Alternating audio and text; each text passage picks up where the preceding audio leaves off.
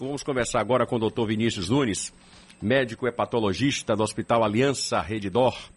E o assunto hoje é o Julho Amarelo, o mês da conscientização sobre hepatites virais e outras doenças do fígado. Doutor Vinícius, muito bom dia, seja bem-vindo aqui ao Balanço Geral, tudo bem? Obrigado, Calil e equipe. Bom dia, bom dia aos ouvintes da Rádio Sociedade. Bom, doutor, Prazer qual... estar aqui. Satisfação é nossa. Qual é a importância do Julho Amarelo? Isso, Calil. Então, esse mês a gente dedica, de fato, a fazer esse alerta à população, né? Porque as hepatites virais ah, são doenças diferentes entre si, mas existem prevenção. Para algumas delas, né, para hepatite A, para hepatite B, existe vacina é, e a população desconhece isso. E o diagnóstico, né? São doenças silenciosas, a hepatite B e C são doenças crônicas em geral, silenciosas e que, se diagnosticado de forma precoce, tem tratamento e a gente consegue evitar as complicações dessa doença, né? A cirrose, o câncer de fígado. Então temos uma longa janela de tempo entre a infecção e o surgimento das complicações. Se a gente diagnostica o paciente, é fácil diagnosticar, é um teste de sangue, um teste rápido ou um exame de sangue, você consegue diagnosticar mesmo sem sintomas e tratar esse paciente, então é muito eficaz em evitar as complicações. Então esse mês é dedicado a isso, a alertar a população para que busquem ah, o médico ou postos de saúde que forneçam o, o, o, o diagnóstico para que assim a gente possa fazer o tratamento. O senhor citou agora há pouco a cirrose, Sim. Né, que é uma das doenças também causadas nesse processo. E muito se associa a cirrose ao álcool. A pergunta que eu te faço é essa: necessariamente o indivíduo para ter cirrose, ele tem que beber? Isso, não. Então, o que é cirrose? É um fígado cheio de cicatriz, é um fígado endurecido, que o sangue não passa bem. Por quê? Porque ele está cheio de cicatriz. Então, a gente agride o fígado, o fígado se protege fazendo a cicatriz. Agride cicatriz, agride cicatriz. Isso ao longo de anos leva um fígado endurecido, cheio de cicatriz que não funciona bem. Então, qualquer coisa que agrida o fígado de maneira persistente leva à cirrose. Então, gordura no fígado associada à obesidade, diabetes, Também. leva à cirrose. Álcool leva à cirrose. Hepatite B, hepatite C, doenças genéticas. Então, tem várias causas de cirrose. Mas, claro, ficou-se o estigma quando a gente fala, você tem cirrose, mas eu não bebo. Mas não precisa necessariamente beber. O álcool é uma das causas de cirrose. Quais são as outras doenças do fígado, além da cirrose que a gente acabou de citar? Então, é uma gama muito grande. Você tem doenças que aparecem e somem, né, que são as hepatites agudas. Então, a hepatite A, por exemplo, né, já que estamos no, me no mês das hepatites virais. A hepatite A comporta-se como uma virose, muitas vezes, que você tem, pode ter febre, dor no corpo, náusea, alguns casos são mais graves, pode surgir o olho amarelado, a urina escurecida, mas em geral é autolimitado. O que é, que é isso? Se resolve, resolve-se sozinho. Então o paciente fica ali duas semanas e volta ao normal. Não deixa sequelas no fígado. Mas você tem hepatites crônicas, hepatites que ficam silenciosas, inflamando o fígado sem causar sintomas, inflamando, fazendo cicatriz. Se for esperar o, o, os sintomas, já é na fase da cirrose. A hepatite B, por exemplo, e a C, que aí a transmissão já é via ou sexual, né, hepatite B principalmente, ou produtos contaminados de sangue, né? Então, é, receber transfusão sanguínea, pérfuro cortantes, agulhas que não foram esterilizados, então, é, ou da mãe para o bebê.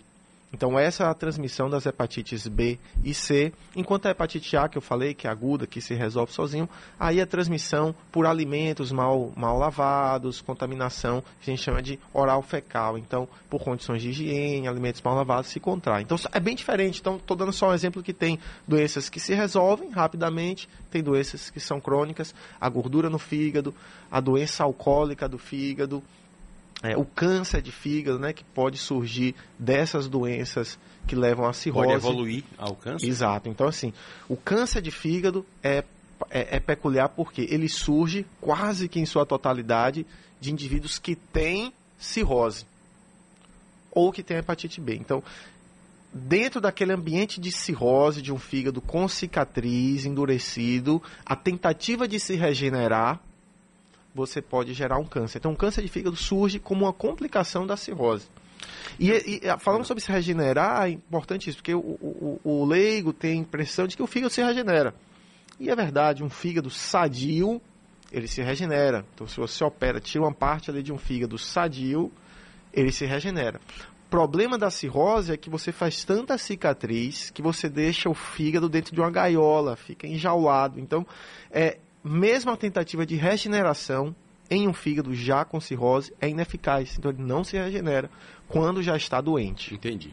A gente continua aqui a nossa entrevista com o médico hepatologista do Hospital Aliança, Redidor, doutor Vinícius Nunes. Doutor Vinícius, qual é a melhor forma de prevenção? Pronto. É, quanto às hepatites que têm vacina, por exemplo, a hepatite A e a hepatite B, a melhor forma, sem dúvida, é se vacinar você está protegido, tá certo? E são amplamente disponíveis, tá certo? Inclusive no Sistema Único de Saúde, a hepatite B principalmente, facilmente no Sistema Único todo mundo pode receber, né?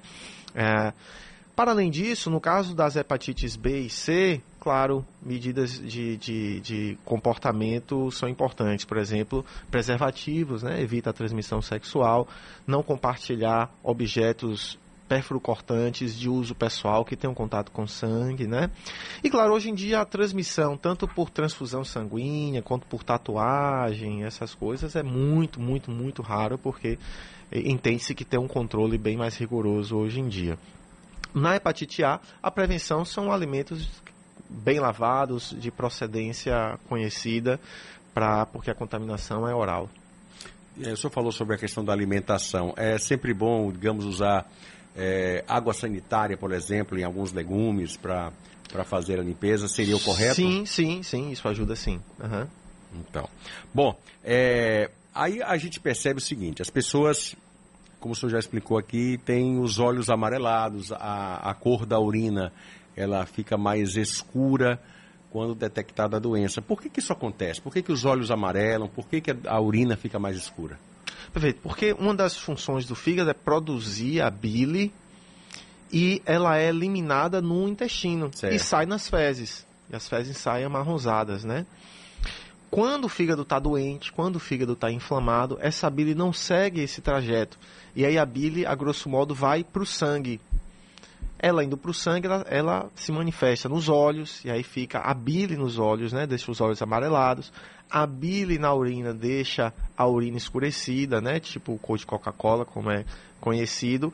E a ausência de bile nas fezes deixa as fezes claras. Então é também um sinal então é um de sinal. doença hepática, as fezes esbranquiçadas. Entendi. Outra coisa também, é, com relação eu contei aqui no, no intervalo para o doutor um caso de um cidadão que eu vi no hospital, eu era adolescente, e ele tinha uma barriga enorme, né? uma barriga que brilhava, uma, coisa assim, uma cor da pele meio que azulada. Né? E de repente ele teve um, um mal-estar e soltava gofadas de, de placas de sangue. Né? Ele foi diagnosticado com cirrose. Né? Aquela placa, aquilo ali, o que é aquilo ali? É, é, é o quê? É pedaços da, do fígado, doutor? Não. Ou não. Não, o que é que acontece? A cirrose, que é esse fígado endurecido, que eu expliquei, o sangue não passa como deveria. Por que a barriga fica daquele tamanho? Exatamente. Se o sangue não passa como deveria, se tem um obstáculo ali para o sangue passar, primeiro, ocorre um extravasamento de líquido, e aí a, esse extravasamento de líquido vai para a barriga e fica com a barriga de água. Segundo, já que o sangue não está passando bem pelo fígado, ele procura atalhos. Digamos que você está numa avenida principal que está engarrafado, você vai buscar alguma avenida periférica. Sim. Só que o que, que acontece? Essa via alternativa são as veias do esôfago, que são fra... não foram feitas né, uhum. para suportar essa quantidade de sangue. Então, elas rompem sob determinada pressão, elas rompem, e o sangramento, quando sangra no esôfago, acaba o sangue indo para o estômago, ele coagula, ele fica parcialmente digerido e quando a pessoa vomita, aquele sangue ele sai com esse aspecto enegrecido. Não é pedaço de fígado, não, é sangue digerido, coagulado mesmo. E é justamente essa a mensagem. Um paciente num estágio desse, é o que pode salvar ele é o transplante, né? Então a gente quer evitar que ele chegue nesse estágio. Então, para você ter ideia, entre a contração, entre o indivíduo ser infectado por um vírus B, C e desenvolver cirrose, levam anos, 15, 20 anos. Claro, se ele bebe, isso é mais rápido. Se ele é obeso, diabético, isso é acelerado. Mas, em geral, são 15, 20 anos para o indivíduo desenvolver a cirrose e ter esses sintomas. Então, se a gente diagnostica muito antes, veja que janela de tempo que a gente tem para diagnosticar e tratar. A hepatite C, você tem um tratamento via oral, comprimido mesmo, por três meses, com taxa de cura perto de 100%, né? 98%, 100%. Então, é fantástico, a gente só precisa diagnosticar esses pacientes. Para hepatite B, além da vacina, você tem tratamentos também que, que conseguem é, é, é, inativar o vírus e evitar que ocorra a progressão da doença até esse estágio de cirrose, que já surgem essas complicações que você falou que já são graves. A hepatite C, como você já explicou também, ela é uma doença sexualmente transmissível.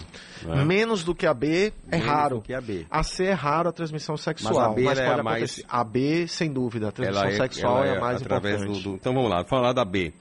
É, a pessoa que foi diagnosticada com a hepatite B, que fez o tratamento que é o tra- tratamento convencional, né? Que é o tratamento é, é, através de medicamentos. É, depois de um determinado tempo, ela se cura. Sim. ela não tem mais a doença. Mesmo ele curado, corre o risco de transmitir para outra pessoa? É não, nem a C curado, nem a B, o paciente curado, tem esse risco não. Na B tem um detalhe que mesmo ele curado, em situações que a imunidade dele baixa, porque ele usou uma quimioterapia, porque ele usou imunossupressor, medicações que baixam a imunidade, mesmo aquele vírus dito, entre aspas, curado, ele pode reativar. Isso pode acontecer na B. Claro, se o vírus reativa, ele pode Então ele transmitir pode, é, é, pode novamente Voltar ter, a ter ter- a doença. voltar a ter a doença. São casos raríssimos em indivíduos que se expõem à quimioterapia, à imunossupressão, no caso da hepatite B. Mas são casos bem, é, é, bem selecionados, bem individualizados. Ele em termos gerais, normal? completamente. O indivíduo que, que trata hepatite C, que trata hepatite B, é, fora do estágio de cirrose, porque tem isso. Se você tratou o indivíduo que já tem cirrose com essas complicações, a cicatriz é igual a cicatriz da pele, aquela né, queloide. Não tem mais nada ali inflamando, mas a cicatriz está lá. Então, num estágio de cirrose, você já eliminou o vírus, mas a cicatriz fica, as complicações ficam. Agora, se você di- diagnostica e trata antes da cirrose, vida completamente normal. Ok. Eu queria agradecer a doutor Vinícius né, por essa entrevista esclarecedora. Eu que Vinícius Nunes, médico hepatologista do Hospital Aliança eh, Rede Dó. Muitíssimo obrigado, doutor. Eu que agradeço, vezes. Calil, equipe e ouvintes. Muito obrigado. Um abraço.